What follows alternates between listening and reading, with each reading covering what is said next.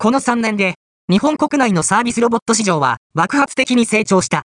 コロナ感染症の影響で、人の行動が制限され、人と人との非接触が市場価値を持つようになってからは、特に飲食店を中心に、配膳ロボットが急速に普及した。